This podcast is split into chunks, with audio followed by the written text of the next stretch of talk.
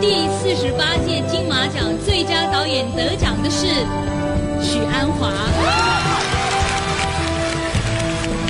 许鞍华，黄金时代。最佳导演系许鞍华。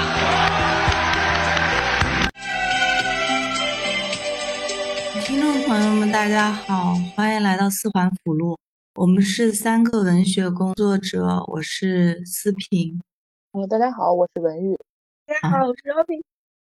啊，我们今天这一期想要谈的核心文本是许鞍华导演的天水围的日与夜。天水围的日与夜我非常喜欢，我觉得我看完之后觉得这真的是一个不带一丝匠气的大师级的作品。这也是我非常非常喜欢的片子。我之前比较早的时候看了第一遍，因为这次播客我又看了一遍，就依然非常非常看得进去，也觉得非常好看，就更加震惊为什么这个作品的知名度啊各种都太低了。就其实如果你去看过许鞍华的一些履历的话，你会看到他其实获了五次中国香港金像奖，然后三次获得台湾的金马奖，哪怕就获得一次金像奖啊什么金马奖，就已经算就是某种大满贯吧。然后这种男导演其实就已经会比较出名了，我觉得这个也是反映一个非常严重的在各个领域上女性创作者地位啊不公平的一个表现吧。就如果任何一个男导演有许鞍华这样的成绩，他现在肯定已经非常非常了不得。所以我觉得可以通过这个节目对这个作品进行一个大力的安利。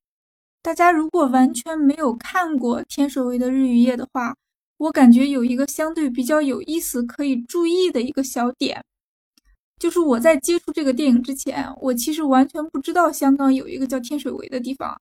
然后我就去百度了一下，我得到的信息差不多是天水围这个地方，它发生过很多那种伦常惨案，就比方说有一个非常著名的零四年的天水围灭门案，然后这个地方基本上是香港一些。收入没有那么高的一些市民聚居的地方，然后还因为发生过这样的案子，可能就会在其他人的心里有了一些其他的形象。许鞍华有另外一个电影《天水围的夜与雾》，他拍的就是天水围的灭门案那些更加偏向大众想象的那一面。但是天水围的日与夜，也就是我们今天要聊的这个电影，完全是从另外一个更加日常、更加贴近生活的方面。来拍那些真正生活在天水围的小人物，一对普通的母子，一个普通的老奶奶，他们平时过的是一个什么样的生活？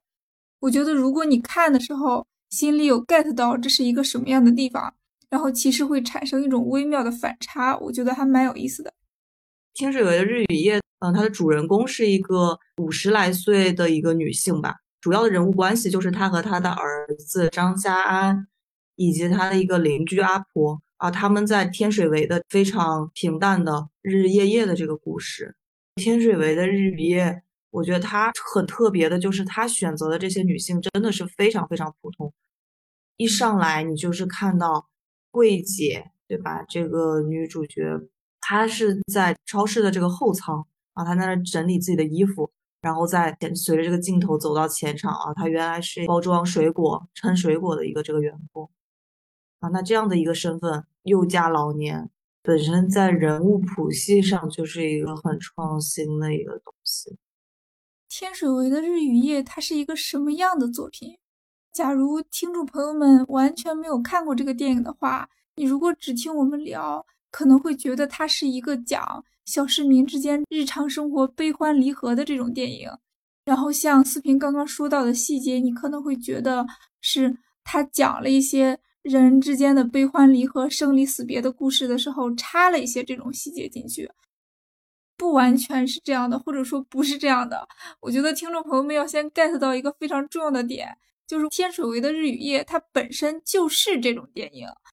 它整个电影是由所有的生活的小的场景和细节串起来的，它是一个关于生活本身的电影，整个处理是非常内敛而平淡的。他不会突然出现，比方说主角在路上走，突然冲出来一辆大卡车，不会出现这种事情。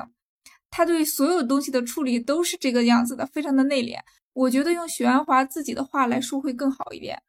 嗯，我可以推荐大家去看一本书，叫《许鞍华说许鞍华》，他在那本书里面会把自己创作每一个电影的思路讲一讲。他在讲到《天守卫的日与夜》的时候，他说：“这个故事就是要这样，一定要什么都没有，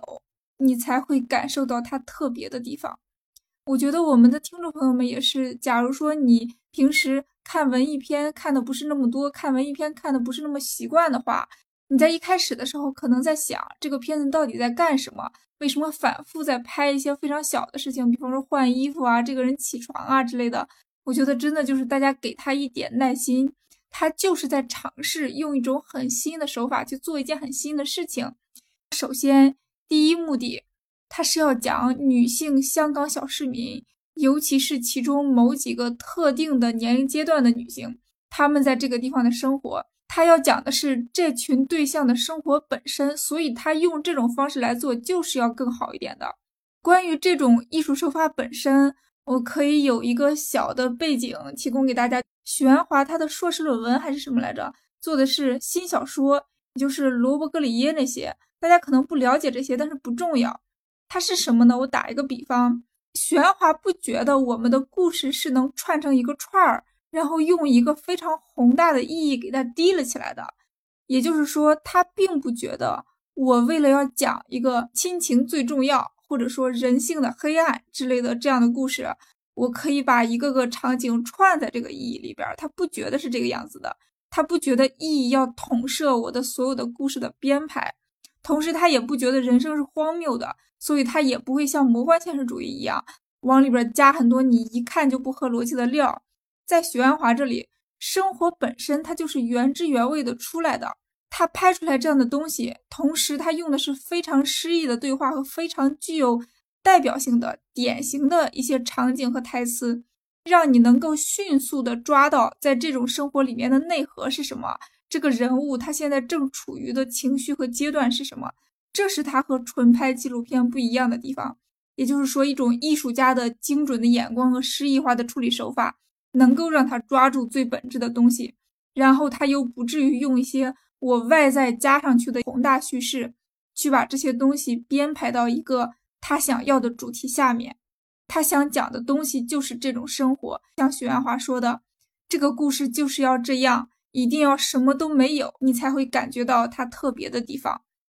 因为我们一开始可能是想看一个故事片。尤其我们的观众看了很多内地的家庭剧、商业片里面对生活的塑造，我们一开始看的时候可能会想，既然他有一个妈妈，这个主角的妈妈她经常生病，我接下来是不是会看到一些撕心裂肺的场景之类的？但是没有。然后你看到男主角和他的老师之间有一种关系，你会猜测他们之间是一种什么关系？然后到最后可能又没有，他不断的在打破你脑海里这个套路，最后达成这样一个故事。然后在看到结尾的时候，你会恍然大悟，想到原来许鞍华是想讲一个什么样的故事，他又是以一个什么样的方式去讲这个故事。我觉得这个东西最后做出来真的是非常漂亮的，完全没有降气的那种细腻、温柔又有艺术感的故事。这个电影应该是拿了香港，我感觉是不是几乎所有能拿的奖？香港电影评论学会的最佳电影、最佳导演、最佳女演员、金像的最佳导演、最佳剧本。最佳女主、最佳女配，然后我在看相关的访谈的时候，我看到有一个影评人说，许鞍华用他的这种手法和真挚的这种情感，告诉华语影坛什么叫无招胜有招。顺便有一个小细节，是他在拿金像的这个最佳导演的时候，他打败的是赤壁的吴宇森。虽然说我觉得打败赤壁的吴宇森也并不是什么特别可以值得骄傲的事情吧。因为《赤壁》这个电影的质量确实也就这样，但是我觉得这个可以反衬出刚刚那个评价是对的，就是什么叫无招胜有招。你砸进去很多钱来做一个这么宏大的商业片，你用很多那种很炫酷的手法，然后许鞍华会告诉你什么是生活的本真和人物的真实。这样，许鞍华这个电影显然就不是一个非常商业的东西。但是我记得我看他的访谈，他只拿到了一百三十来万来做《天水围的日与夜》，然后拍出来之后应该是院线没有上，好像是只上了电视台和卖 DVD，总之是只上了两个非常小众的渠道，然后以这样的方式就迅速的把它回本了。但是我觉得回本的重要原因可能也不是因为这个片子商业性有多么强，是因为这个投资实在是太低了，版权稍微卖一卖，它就回本了。就是我们看天水围的日与夜的时候，也能感觉出来，大部分是室内戏、家庭戏，这是一个集中在日常生活上面的一个电影。我其实注意到这部电影它的英文名字叫《The Way They Are》，就我们存在的方式。其实当时我还特别奇怪，为什么他没有直接去翻译天水围的日语，也直接去翻译成英文。但是我看完之后能看出来，他想呈现的就是我们日常生活所存在的一个样子，而这个样子就是我们生活的意义。其实周敏说他没有去刻意追求某一种意义，那我觉得这个意思其实就是说，我们整体的生活，这个生活无论是琐事。一一些零散的事，一些让你烦的事儿，然后包括大事小事，它都是有意义的。就他会把生活作为一个整体来看待，他整个的生活，无论他经历了什么，都是一个我只要我活在这里，我存在，那这就是我的意义，或者说这就是我本来应该有的样子。其实我从这里还想到，刚才说去跟一些导演的宏大叙事来比吧，它是非常不一样的。就比如说一些。男性导演他们会比较喜欢拍一些历史题材，比如战争啊，或者是一些胜利、失败，就是悲喜剧的题材。然后这种就会让大家觉得，呃，这种胜利是有意义的，牺牲是有意义的，从而去忽略了我们的日常小事是什么样子。这是两种完全不同的角度。就一个是认为只有宏大叙事，只有历史的一些变革是有意义的。一部分是认为我们日常的生活就是在一种确定的价值、确定的意义里面，而我觉得女性导演，至少我现在看到了一些女性导演是更倾向于我们的日常生活、我们的小的事情、所有的琐碎的事情，它也是有意义的，是我们可以从中找到我们确定的价值的。这个是非常不同的一视角的转变。我觉得这可能也是因为女性会更多的涉及到日常家庭里面的小事，无论是说跟父母、兄弟姐妹、子女的关系，还是说我去处理家里面的一些家务。这个家务可能包括扫地、买菜、做饭这种家务，还有我去照顾父母、去协调家里面人员的关系这种家务事。呃，女性可能她更多的接触到这些家务事，而这些家务事又构成了她生活的很重要的一部分。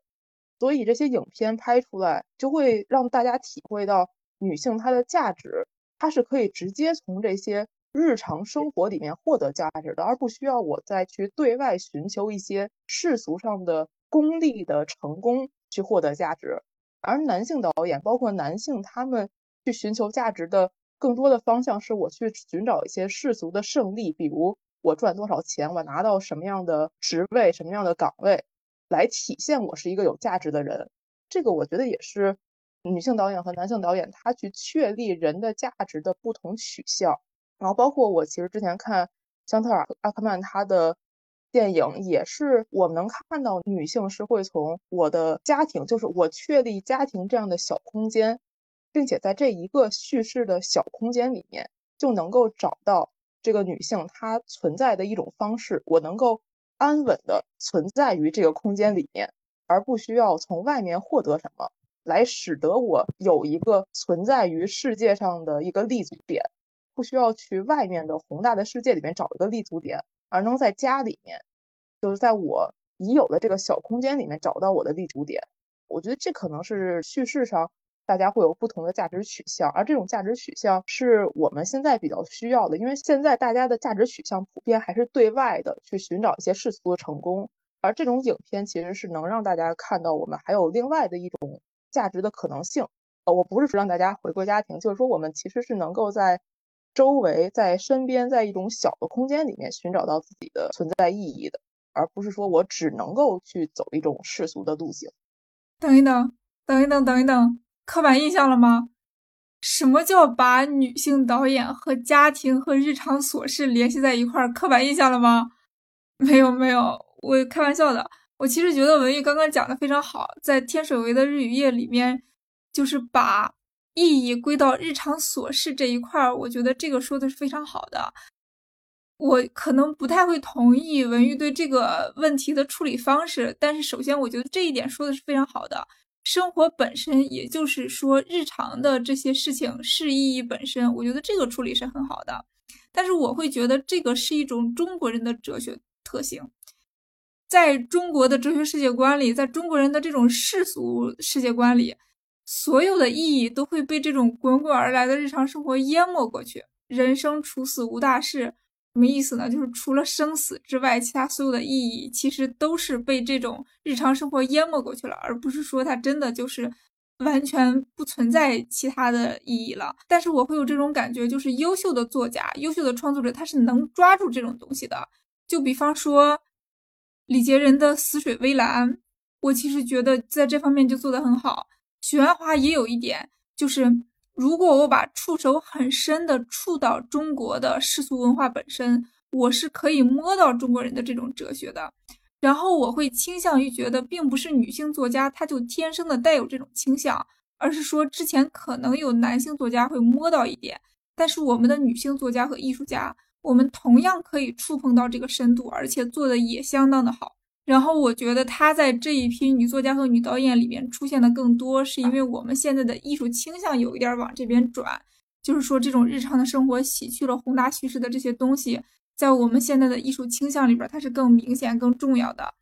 然后我会觉得这又是一个女作家和女导演不不断出现的时代，以至于我们会显得有这种现象。但是，假如说要把他们往哪个方向归类的话，我是不同意的。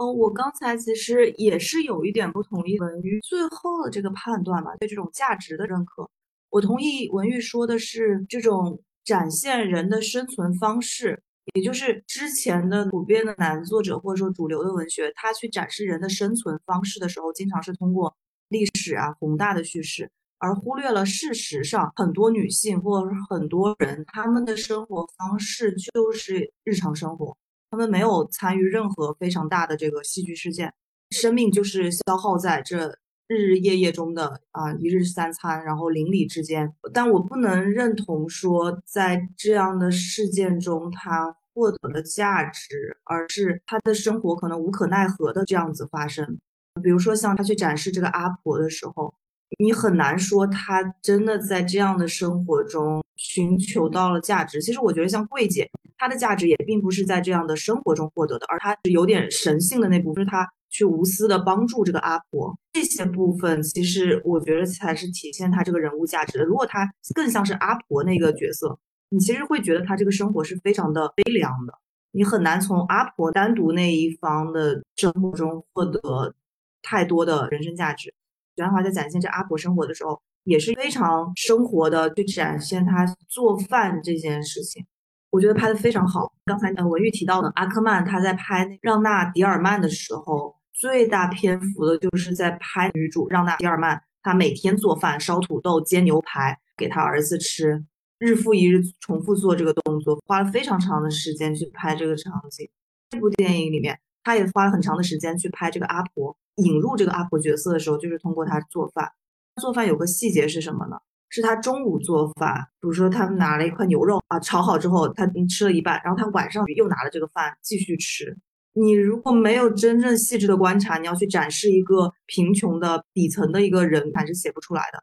他们没有那么多的时间去做饭，所以他中午做好之后，剩下一半他晚上再拿来吃。这个细节也是我在这个片子里面非常喜欢的。现在很多剧你写的非常的表面啊，说一些呃什么社畜啊，一些大学生他们在上海讨生活什么的，但是那些人全部的衣着呀，或者他们吃的东西啊、喝的东西啊，全都是非常非常讲究的。只有真正的想要写这样的人物，称之为艺术的作品，它才会呈现出这样的细节。而这样的细节，甚至在很多观众看第一遍的时候，你都不能察觉，因为他从来没有。我直白的给你，我告诉你，我我要给你展现这个阿婆的生活，她早饭和晚饭吃的都是同一款，没有人去点这个，只有你自己可能看了第二遍、第三遍的时候，你才发现这个细节。这个电影里面就是充斥着非常多这样的，我因为看了几遍之后，就感觉有水冲刷一样，一遍一遍越清晰啊！我可能之前没有留意到的情节，然后我这一次看到，以及说张嘉安去参加团契活动，然后他画了一棵树。树干是他自己，他画了一个树的枝杈，上面写的是妈妈的妈字，也就是说，在张家安的这个视野里面，这个妈妈基本上是全部的一个世界。在这个片子里面，我觉得非常有意思的是，它其实有一点点，我不知道大家有没有感觉出，在这样的叙事里面的男性角色的缺席，就张家安，我都不能觉得他是一个男性，他其实更像是一个儿子的一个形象，而且是一个非常乖巧、非常听话的儿子形象。母子关系，我觉得是非常和谐。我在看的时候，我就觉得他们两个是一个非常和谐的室友。他没有非常强调母子之间的，就是我们可能会想要期待的一些冲突。他展现的非常乖巧，每一次叫张嘉安下来帮忙，或者是问他一些什么事情的时候，其实张嘉安非常听话。他可能有一些自己爱打游戏，可能学习成绩。也就那样，但是他是一个，其实我觉得是这种年纪女性比较理想的儿子的一个形象。呃，我们去聊这部电影，想跟听众说的是，看似它是一个生活流，像白开水一样啊，所有生活日常琐事细节的一个串联。但我们可能想要聊，就是想要给大家去揭示出这个片子里面非常非常多它的设计、它的巧思，表面上的东西，通过无数的打磨。选取设计出来这样一部作品，它才能成为艺术。它不可能是真的把这个日常生活就是呈现给大家，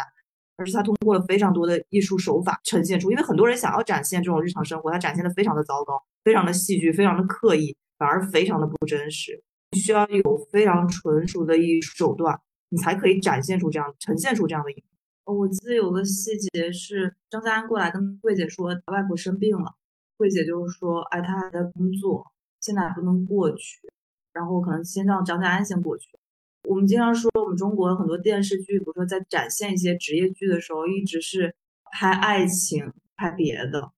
许鞍华，我觉得在塑造这个人物的时候，他非常立住了他自己，他不是一个点缀，就是你一定会记住桂姐是一个超市里面的一个员工，她的服装以及她包装榴莲的那些。样子都非常的真实，我觉得女演员她们应该看到这样的片子，都会非常想要去演饰演这样的角色，因为这种角色我觉得真的非常考验演技，也是一个真正展示演技。你像像鲍起静，就是这个桂姐的演员，她真的非常好的诠释了你，比如说她有时候在头发上夹一个小夹子在烧饭。然后这些我都觉得是很真实的一些细节，就比如说我们女生可能在家里面，你不是刘海啊什么，你可能在外面工作的时候不会，但是你家里就真的会很随便的，可能夹一个夹子，然后就这样，然后吃饭，然后吃饭的时候我就看他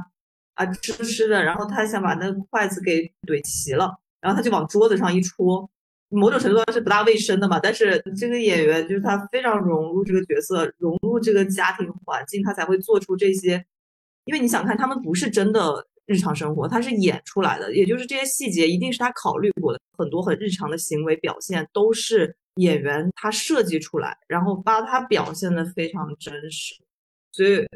我觉得他获得鲍子金获得这个最佳女主角也是非常的实至名归。就这些小细节，就是让我觉得真的是不着痕迹的真实和这个人物贴合在一起。而且其实桂姐和阿婆认识。虽然他们第一次认识是在电梯上吧，他们好像第一次是在电梯上，然后第二次是阿婆来他的超市里面找工作，他跟阿婆比较熟了，就他们确认女性友谊是通过工作来确认的，他不会像一些剧是通过一些偶然性来确认两个人的友谊，他是一个非常合理的契机，我来认识这个人，并且他还是我的邻居，然后所以我去更照顾他一些，他们之间的一些交往都是有非常合理的因素的，就是因为我们同时。在一起工作，所以我会了解他的很多事情。我觉得玄华他注意到了我们如何去跟别人建立交往，就在女性身上，一个就是她的家庭纽带，去使她跟别人有交往。她会参加一些亲戚的活动，然后去跟她的亲戚走动。另外一部分很重要的部分其实是工作里面，女性会遇到新的一些友谊或者新的人际关系，是从她工作里面来的。所以工作其实是。至少是作为现代人来说非常重要的一面，就他可以从中不光是获得工资或工作的成就，它也是我们发展人际关系的一个方向。又因为其实桂姐她本身不是一个我们现在所看到的普遍城市里面的高学历的人，然后大家可以从网上啊或者从同学里面来获得一些人际交往，她的人际交往就是她的工作，所以她的工作本身不光是一个。他们全家收入的来源，也是他一个维系交际的工具，所以工作应该对于这个角色来说是非常重要的一面。还有一个是，我也觉得隐藏的非常好的是，他要去展现天水围，就刚刚 Robin 说的这个环境、这个区域的特殊性的时候，他其实用了很多很多的很小的细节去展现这个天水围他们的这个地方的人的阶层其实是非常的低的，从他们的这个工作，比如说桂姐的这个工作，然后从他们生活中，你们应该也都注意到，他非常注意拍他们两个人吃饭，就他跟张嘉永远都是两道菜，基本上都是两道菜，就他们的日常，然后你就会觉得他们吃的就非常的简约，非常的少。桂姐很在乎说你买东西，比如说买那个报纸的那包纸巾，这些很小的细节，你就可以看出来，他们其实是生活是比较呃拮据的，比较困难的。那从他们桂姐他们生活的这个家这个布局，你也可以看到非常的紧凑，非常的逼仄。在最开头去打麻将的时候，你可以看到那种家庭条件不那么好的人在那打麻将，几个有钱人在那打麻将的时候，呃，桂姐上台，然后去帮哪个女的去呃打了一两局，然后输了之后，她会把自己的钱掏出来。就这个，我觉得也是一个非常典型、非常精彩的一个情节，就是不想欠别人，他不想被别人笑话，所以他在帮别人打了自己输了一局，要输一些钱的时候，他就要把自己的钱拿出来。这其实是一个非常家庭条件不如他们好的那些人的一种心理。我之前自己问自己，比如说写日常生活，所谓表面非常平淡，那么它底下的那些冲突点、戏剧点在哪里呢？那这个其实就是一个非常好的一个案例，就是他都是在。这些很小的呃场景中，其实你是可以看到很经典的一些呃人物心理的。就这也是我非常喜欢天水围的日语夜，就它所有这些东西，它全都不是露出来的，都是潜藏着，但是你又能感觉到、体会到。然后还有一点我想补充的是，文玉和 Robin 一定是看到了，就是在中间那个表哥的妈妈去世，桂姐在那儿哭，然后穿插了一些历史上一些纺织女工的一些照片。我不知道你们有注意到这个情节吗？我觉得许鞍华他就像 Robin 说的，他不是一个真的什么认同于小市民的这种，他是一个很有艺术自觉性的一个导演。我觉得他在这个地方穿这种，我就会让我想到那个葛达尔，他经常会用一些静止的图片啊，然后声画不同步的一些东西。因为在电影里面，我们可能就可能只会在纪录片呀这样出现这种啊历史图片的这样子突然间出现，它其实跟前面的情前后的情节是有点断裂的。我觉得在这些地方，又是他把这种日常生活和历史去升华挂钩的一个东西。也就是桂姐她这样的存在，她并不是真的一个完完全全的个体。她其实许鞍华也有在表现，她是历史洪流中的这样一批人。她也是当时她去供养了她的弟弟读书，她其实也是一个被时代牺牲的一个女性，然后过上了你看，其他的弟弟都过上了非常好的生活。有一个张家安的那个表姐还是表妹。他可以有司机，他可以就整个人也是一个，你一看到他那个状态，就是一个很活泼、很有钱的一个富家小女孩，也非常的乐观。他有司机，然后他家还有女佣做饭，就是这些很小的对白里面体现出来的那个人的家境，以及那个呃叫舅舅吧，也是会资助这个张家安去上学，你都可以看到他们之间的这种贫富差距。那么这些东西其实。曾经可能是这个柜姐牺牲了自己当时的教育，然后去供弟弟他们获得了这样很好的生活。其实这是有不公平的东西的，因为你当初的牺牲并没有在之后其实给他多大的回报，也只是那些哥哥什么的一些比较微小的些许的回报吧。我觉得在这个片子里面，许鞍华其实是想要呈现这种不公平的，但他又没有用那种控诉的方式，而是用一种可能这些柜姐她都已经很好的自己心里把这些东西都接受了，反而把它拍出。互相这些亲人之间的这种，呃，和谐呀，就是比较好的友好的相处。但其实我觉得许鞍华还是有那种社会性的批判，他潜藏的非常非常深。因为你如果再去看，嗯，像许鞍华早年拍的像《投奔怒海》呀，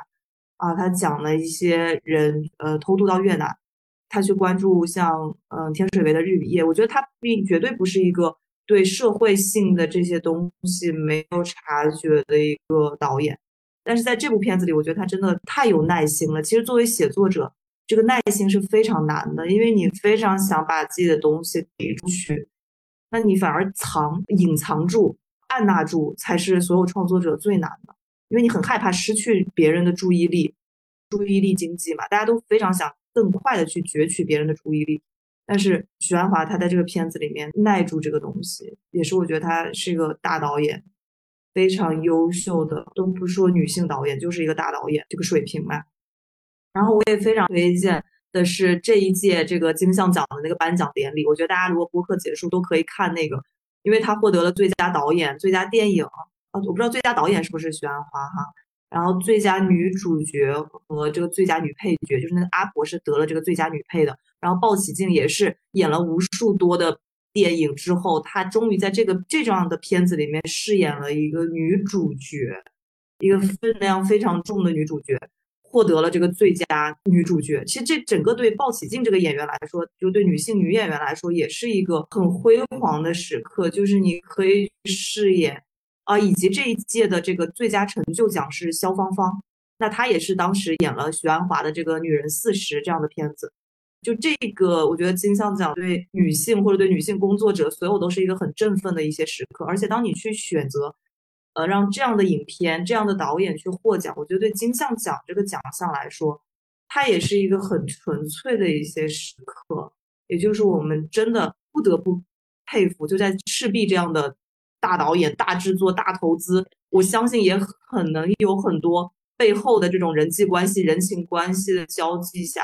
可以把这些奖项都给到这一部我们刚才 Robin 说的小成本。啊，甚至都没有什么经济回报的一部片子，我觉得当时对有这种电影艺术理想的人，看到这些结果都会非常的激动，就是一个我觉得金像奖里面比较感动、比较令人振奋的时刻。是的，我觉得思平刚刚说的很对的一点，一个是我觉得天水围的日与夜，或者说许鞍华本人，他的社会感和历史感其实是非常强的。我在这里补充一点，就是。许鞍华在讲天水围的日与夜的时候，就是在《许鞍华说许鞍华》这本书里，他讲到天水围的日与夜的时候，他说他加了很多黑白照片，因为他觉得有需要。女主女主角之前，许鞍华说女主角之前是一名工厂女工，然后许鞍华就会觉得她是 one of those 那种。以前对香港发展有重大贡献的无名英雄之一，所以他其实是把女主角当成一个从那个时期生活到现在的这么一个处在历史中的人物去讲的。然后是包括灯会，现在的中秋灯会，实际上他会把它联系起来，再加上天水围郊野公园的一些黑白照片，这些也都是他故意去加的。我感觉这就是他的社会感和历史感的加入。它不仅仅局限在这一个小家庭里面，在这些时刻，他会把你的目光稍微抽出来一点。嗯，尤其是现在，大家会把一些历史事件去看到它背后每个人都是怎么生活的。其实许鞍华他也是看到了，可能当时香港也有一些，不知道他是不是跟大陆这边一样，大陆这边不是有工厂的倒闭嘛？就是在两千年初的时候，有很多工厂都倒闭，然后大家集体的一个下岗潮。然后导致了后来大家都去经商或者去下海。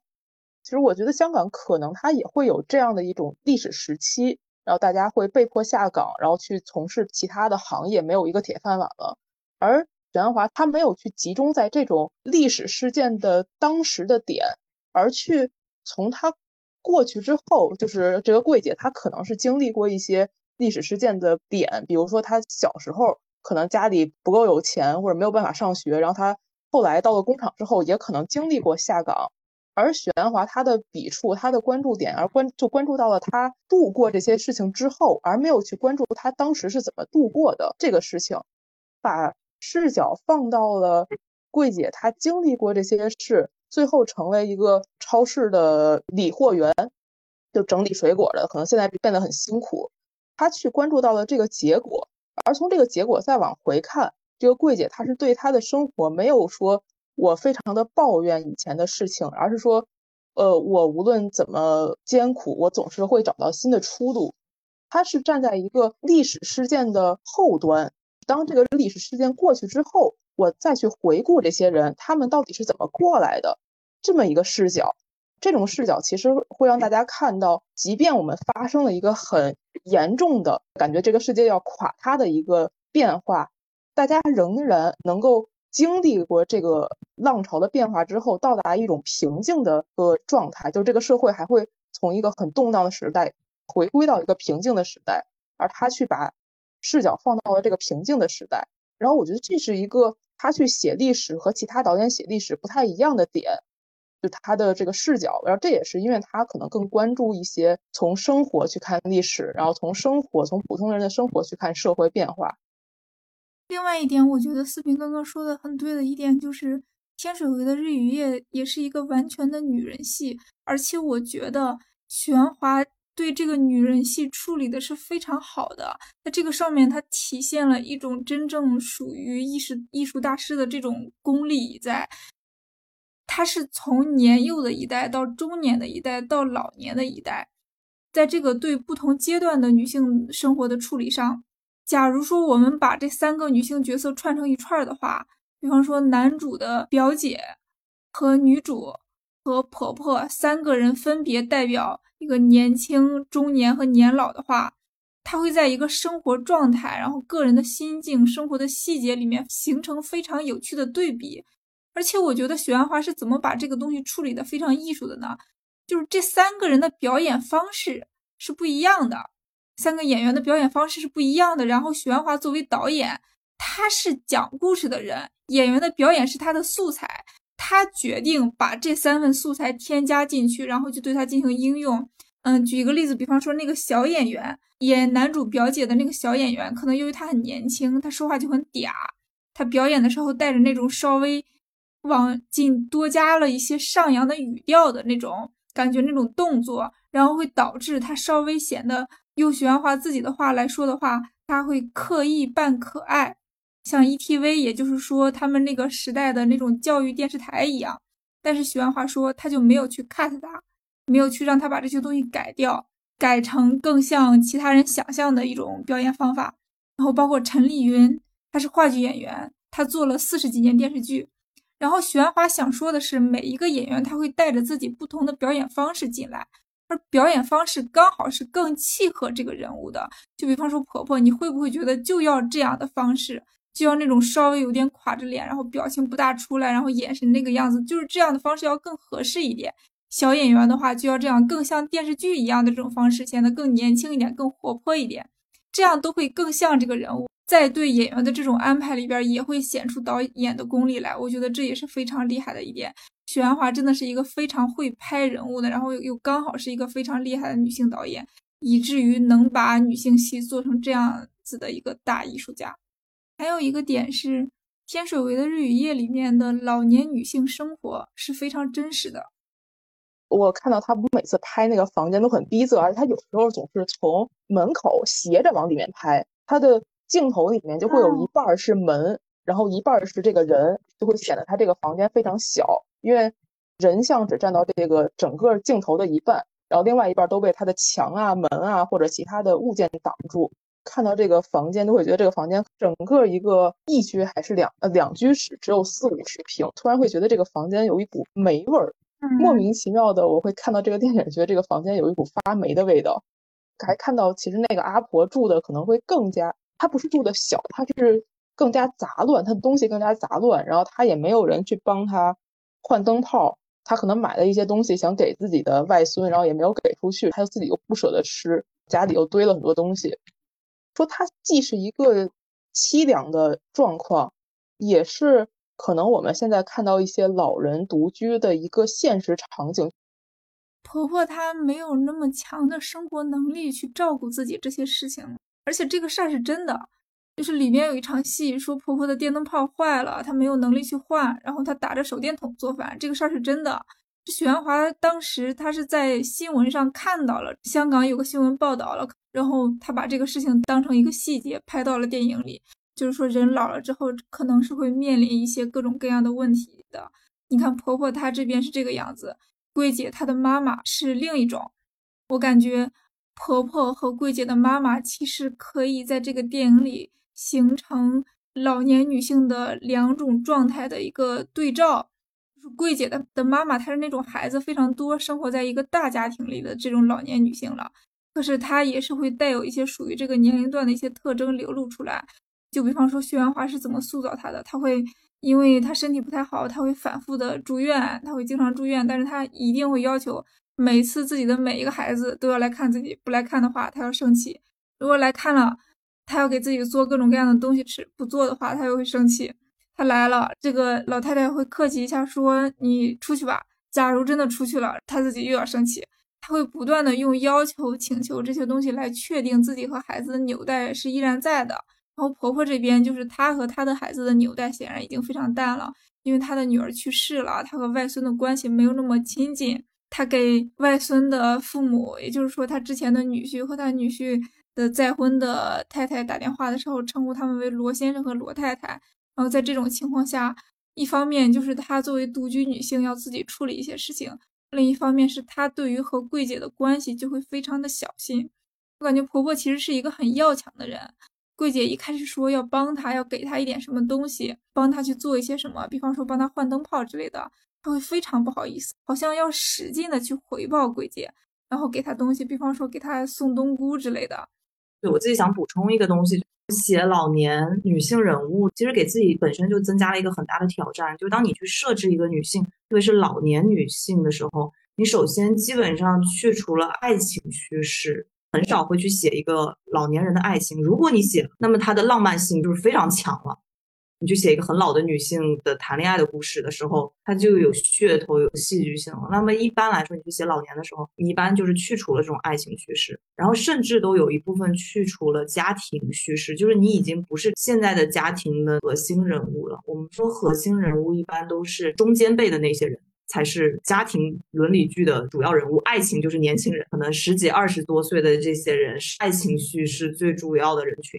然后你去讲家庭的啊，像金婚呐，是可能涉及婚姻上有老下有小的这一部分人群，是家庭叙事矛盾冲突的核心。其实老年人已经是在这种家庭叙事里面，他处于不是像那个苏大强，他其实是处于一个制造麻烦的那个麻烦的本身。我刚讲是都挺好这个电视剧。那么可能是苏明慧他们这一辈那三个兄妹，他们才是这个家庭的解决问题核心。所以，当你选择以老年人为主角的时候，你其实会更加的去回归到你自己本身。就是当你忙完了一切社会的俗务之后，你又退回到一个你自己的本身。这个时候，你可能没有爱情了，然后甚至没有家庭的这些责任了，然后你面对的可能就是你的衰老和死亡的事情。其实这个阶段的女性或者人都是蛮纯粹的，去塑造这样的人物的时候，本身就去除了很多戏剧性的东西，然后你要直面的又是生老病死这种我觉得很哲学性的这种命题。我自己阅读的像门罗、契诃夫他们再去写这种涉，甚至啊托尔斯泰他的一些短篇小说，去涉及到这个题材的时候，他又当你能够挑战这样的题材的时候，那样的作品又很容易出来。因为它本身就具有很强的艺术性。之前还看了桃姐那个片子，他把桃姐放到了养老院。当这个养老院的其中的一个女性去世死了之后，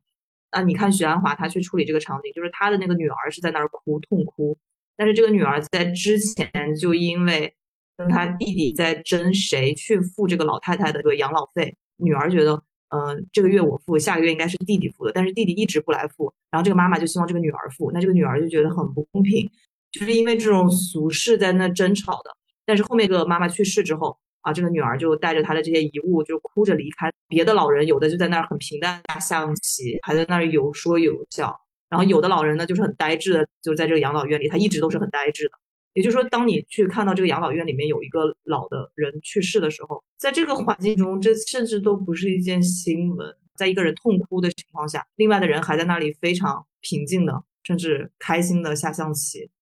对死亡，可能在我们大量接触到的文本里面，其实都还是没有这么真实、深刻的去触及这些话题。我们看到很多，比如说偶像剧里面的那些死亡，都是很稀奇古怪，然后甚至他其实都不是真的死亡，比如他出车祸呀，得了一什么什么重病啊，他不会让你真的很严峻的去认识到死亡的这种恐怖，就是有可能你的死亡甚至会在别人的嬉笑中，就是非常平淡的，就而不是像偶像剧里面的那种死亡是重大的、很戏剧性的重大。也就是你死了啊，你身边的人甚至都要跟你殉情，不想再活了。但不是的，可能在现实生活中，你的死亡就是通过一场简单的葬礼的仪式，大家就可以接下去去吃饭了，继续进入他们的正常的这个生活。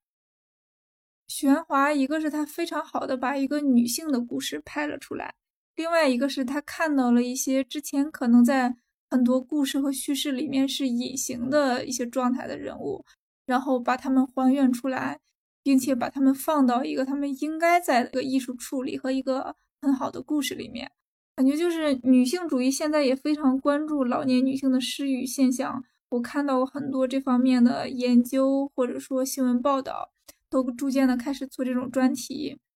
我感觉许鞍华这个片子也可以给我们一些这些方面的引导，他未必是要给我们提出什么问题或者提出什么解决方案，但是我们会认识到它，然后从中获得一些印象和思考，可能是我们接近它去解决自己乃至更多的社会问题的一个重要的一步，就是不仅仅说社会上存在着老年女性的什么问题，我们也可以通过这样的作品。通过许鞍华的《天水围的日与夜》和更多这样的作品，来看到老年女性是什么样子的，并且能够从她这里去面对自己成长衰老的过程，然后去面对自己以后的生活。当然，许鞍华也并不是想要突出某一类女性的问题。我觉得许鞍华其实没有把镜头特别对准某一类女性，她只是这样的人会存在，然后他会拍而已。呃，我觉得特别像许鞍华，他自己现在也是七十多岁了，他自己也没有嗯结婚，没有孩子，他好像是跟他母亲生活在一起的。虽然是这么大的一个导演，但他经济条件其实并没有那么好，所以我觉得他后面一直在思考这些问题。他的经济条件没有这么好，这是文艺片导演的问题还是女导演的问题？我是觉得他可能基本上除了最近的，我觉得像那个《第一炉香》之外，他基本上没有拍什么特别卖座的片子吧。对，所以。给他的投资也就是很少，而且他可能拿的导演费也比较少。你现在看张艺谋啊，看陈凯歌，后面全部都是在拍商业片，那他拿的那个钱一定是很多。他们也参加了很多综艺，很荒唐。就是你想想看，像他获得了五次金像奖最佳导演奖，三次金马奖的最佳导演奖，然后他的片子也屡屡获得这个最佳影片，这么多荣誉，而且是非常重量级荣誉在身的这个导演。就我就是很气愤他的这种知名度，而且他的作品是货真价实的，而且他不仅只有一部拍的好，他其实拍了好多部拍的好。那你可以像，比如说陈凯歌，可能他就只有一部，呃，但是像许鞍华这样的女导演，她似乎确实很难获得这种市场。你你想想看，像张艺谋啊，不管他们拍怎么样的片，他们确实是可以工业性的完成一些商业的一些作品。他们的名字也确实更可以更卖座。那么像女导演，你一上来，其实我说女导演，他们可能关注的问题，想要拍摄的东西，它天然的就具有了一些艺术性啊、先锋性啊。像现在也有一些女导演出来，那他们其实都基本上不可，比如说商业片的身份出来。但现在有大量的男导演，他们可能拍一部叫做的。这个商业电影，他就马上就会被给你安上一个导演，知名导演，比如说像陈思诚呐、韩寒呀，甚至是大鹏，他们只要拍了一些卖座的一些电影，你你在他就是在你心目中这个人就好像是就是跟导演已经呃这个身份已经挂钩起来了，甚至已经可以有肯定有很多投资方都愿意找他们。但是许鞍华并没有那么市场性，特别像这个第一炉香，可能还有一点点扑街的感觉。那你像现在的这种电影行业，你没有投资，没有钱，你就根本不可能去完成你的艺术性的东西。所以这是我可能想要讨论的这种作为女导演他们的困境，因为导演他不是一个小工程，他不是像我们写作的人，你写一篇文章，你完全可以靠一台电脑啊，靠一个房间就可以完成。你需要调动大量人力资源、物资，那这些导演的这些艺术性，就是特别是女导演，这个怎么去完成？我觉得这是一个很很很艰难、很困难的一个东西。呃，就可能还有一部分原因是大家也不愿意去投资这类艺术品吧，它毕竟不卖座嘛，就感觉大家投资艺术片还投资比较少。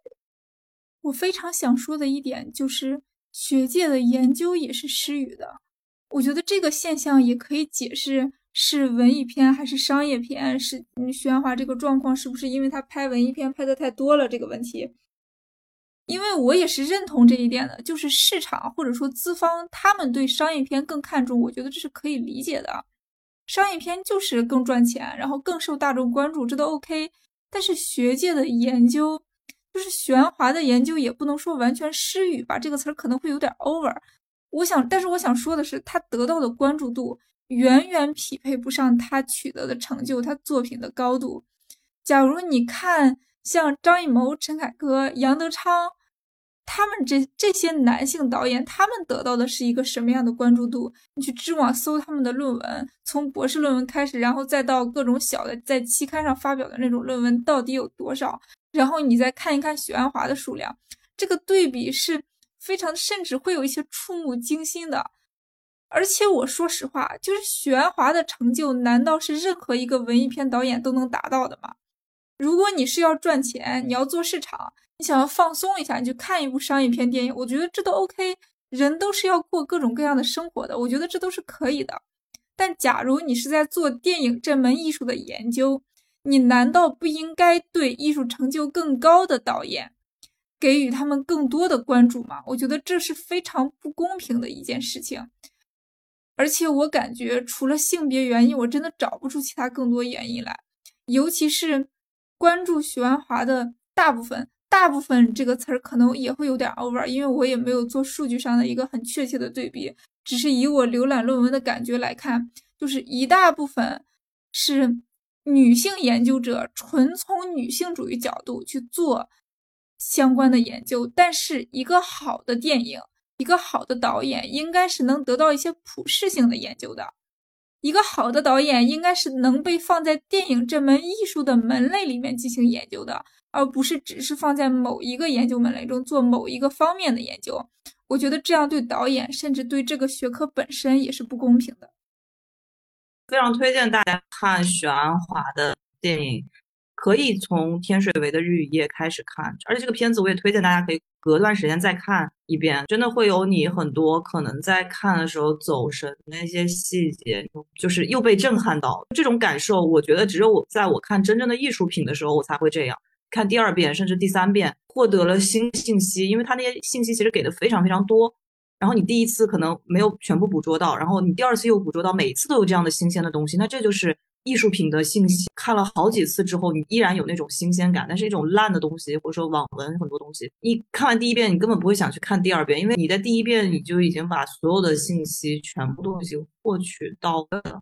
你不会想要再看第二遍。看天水围的日与夜，它会达到我心中我可能之前看别的可以称为艺术的电影或者说小说的那种感受。我真的觉得这个片子非常优秀，我自己也很遗憾我没有看更完整的许鞍华的这个电影，比如他那个女人四十，男人四十，我觉得应该也会是非常优秀的作品。我在想，学术界现在是不是也会有一点追大众文化？就因为可能大众文学是一个比较热门的类别。就大家可能一些做传媒、做新传的都会去看大众喜爱的读物，就是做这类的研究，所以可能它的一个学术研究的数据并不能直接反映它的一个热度吧，我可能只是反映现在学术界的一个风潮。我刚好就是干这行的，然后嗯，不是我我我不是做新传的，但是我的研究领域确实会和文化研究非常接近，但是我觉得首先这是两个问题。张艺谋的关注度和许鞍华的关注度对比，这是一个问题，这是大众和文艺小众这两者的问题。但杨德昌的关注度和许鞍华的关注度对比，这就是另外一个问题了，对吧？这就不涉及那种商业片票房之类的问题，这就是文艺片和文艺片的问题。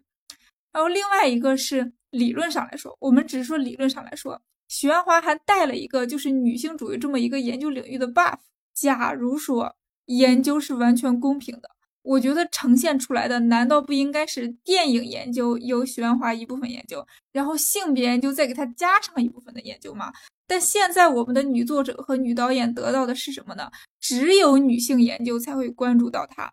然后或者说电影研究也会有一些，但真的就非常少，乃至于会形成一个什么样的局面？像许鞍华这样的电影大家，居然会被并在中国女性电影的这么一个大类的研究里面。就是说，研究中国女性导演的这个大类的研究里面，或者说某一个时期的女性形象里面，它就会被直接并在这些小论文里。嗯，我们想，假如说文艺片看的人又没有那么多，假如说五年之后、十年之后，乃至拉到一个更长的时间线之后，五十年之后、一百年之后，那个时候的后人，假如说通过我们现在留存下来的就是学界的认定。嗯，和大众市场的认定来评判一个创作者的话，许鞍华会得到的是什么样的评价？假如没有那么多人去把他的电影真的一步一步找出来看的话，大家是不是就会觉得这就是一个女性导演中的一个，她可能做的稍微好一点，在女性导演、女性电影小众领域做的稍微好一点，仅此而已了。可能只有人在盘点金像奖的时候，或者说非常专业的电影研究者才会把它拿出来说一说。我觉得这是一件非常不公平的事情。然后，而且这也是我们的播客想要做的一个重要的方向，就是我们想把重要的作者、重要的女性创作者拿出来讲。去分析他们每一个文本里边哪里做的好，哪里做的不好，去用一个文学的或者说艺术的，或者说任何一个小的艺术门类，电影、脱口秀之类的这些都好去分析他们，而不是把他们紧紧的框定在这么一个女性研究的这么一个范围里面去做。当然，我顺便说一句啊，这也是一个国内非常拼的一个研究方向，因为性别研究现在放在国外是显学，也就是说他们的任何一个门类。文学、其他的艺术种类、历史、传媒，真的，你社会学、人类学，你说任何方向，他们的性理研究都是显学，是需要去把它放成现在的一个时代问题的这么一个层次上去研究的，一个我们年代的一个我们时代的学术研究的一个重要的需要关注的问题。但是放在国内，它是无数个小众研究，甚至学术研究的这种亚文化中的一个。只有关注这个门类的人才会关注到这种相关的问题。我觉得这也是国内一些需要去前进、需要修正自己、可以有更多的进步的地方，可以向国际看齐，去获得一些更大的进步的地方。是的，就是像天水围的日与夜，我觉得它应该有更多的人去安利它、去推荐它，把它上升到艺术电影。对我们都不是说是知名电影，我们就说艺术电影里面的知名电影里面要把它提，把这个咖位给它提一提。就是你现在提艺术片，天水围的日与夜，它都未必能经常进入大家那个榜单。你可能都是王家卫啊，就是像刚才 Robin 讲的杨德昌的话，台湾导演。你如果跟在香港电影里面比，他已经获得了奖项的认可了，但他的知名度还是低的。就是除了性别之外，确实你找不到其他理由了。因为他也不是说没人知道，他都获奖了是吧？他获了那么多次奖，完全在这种艺术榜单上站得住的片子。我感觉电影认可了他，艺术本身认可了他，甚至奖项也认可了他，只有我们的文化没有认可他。那么，其实如果我们用女性主义的角度分析，可能他也就不奇怪了。就是所有的资源的倾斜，或者是这种注意力的倾斜，它可能是潜藏在这种结构里。